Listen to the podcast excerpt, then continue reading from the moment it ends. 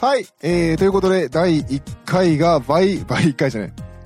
はい、ということで、バイオレット・エヴァーガーデンのトークになります。イエーイイエーイはい、ということでね、あの、バイオとエヴァーガーデン、皆さんも見てるよね見てない奴はこれを止めて今すぐ見てこい。見てこ はい。い、本という当ことで。ですね、はい。こちらの方はね、私がもう、スワローさんと天体さんに激推ししているアニメでね、はい。絶対見てくださいと言って、見ていただきありがとうございます。いやいや、とんでもないです。あのー、私実は、あのー、あのー、ワンシリーズ丸ごと13話、 入れて持っていって。えー、iPad に入れてではすいはいね、えーじっくり見させていただきましたよ。はいはいはいえー、いい話でしたね。いい話。はいはいはい。ボロ泣きですよそうなんはい、そうなんですよ。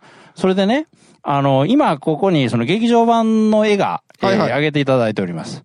で、この絵を見てるとですね、はい。まあ非常になんか乱れ髪の、はいはいえーやや、あの、年配のお嬢様が。バイオレットちゃんが。ははい。い、バイオレットちゃんなんだけど、はいはいえー、小安バイオレットちゃん言うな、みたいなのがあるんですけ ど、まあ、それは置いといて、このバイオレットちゃんがですね、この、う憂い顔でそうですね映っておりますよね。はい。それで、まあ、それだけならいいんですが、その手が映ってるんですが、はい手はいはがいですね、はい機械仕掛けなんですよね。機械のせいですねははいい。私、これ見ててすっかりでロボットものか と。あ見てなかったからアンドロそうテレビ版をそう。俺、アンドロイドものなのかと思って。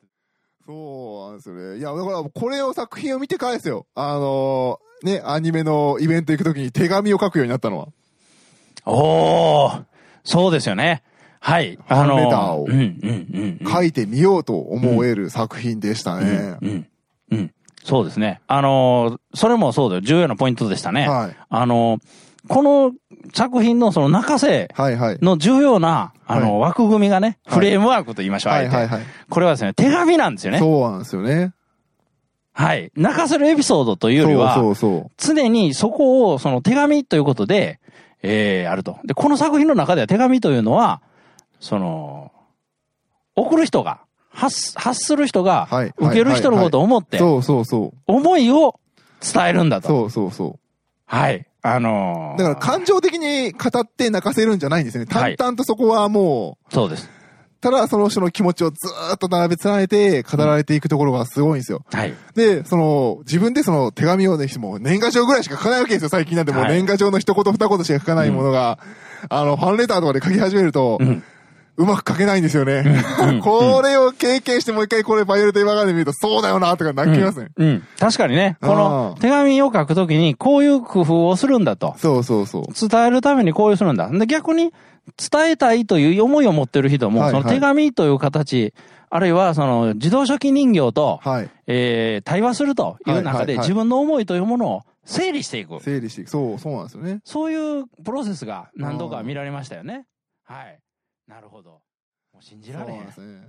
でもね、これ一番ね、私ね、今回これ好きやったのはね、ベネディクト・ブルーだったんですね、外伝の。はいはいはい。こいつの話はなんかすごく良かったなっていううのんうが、んうん。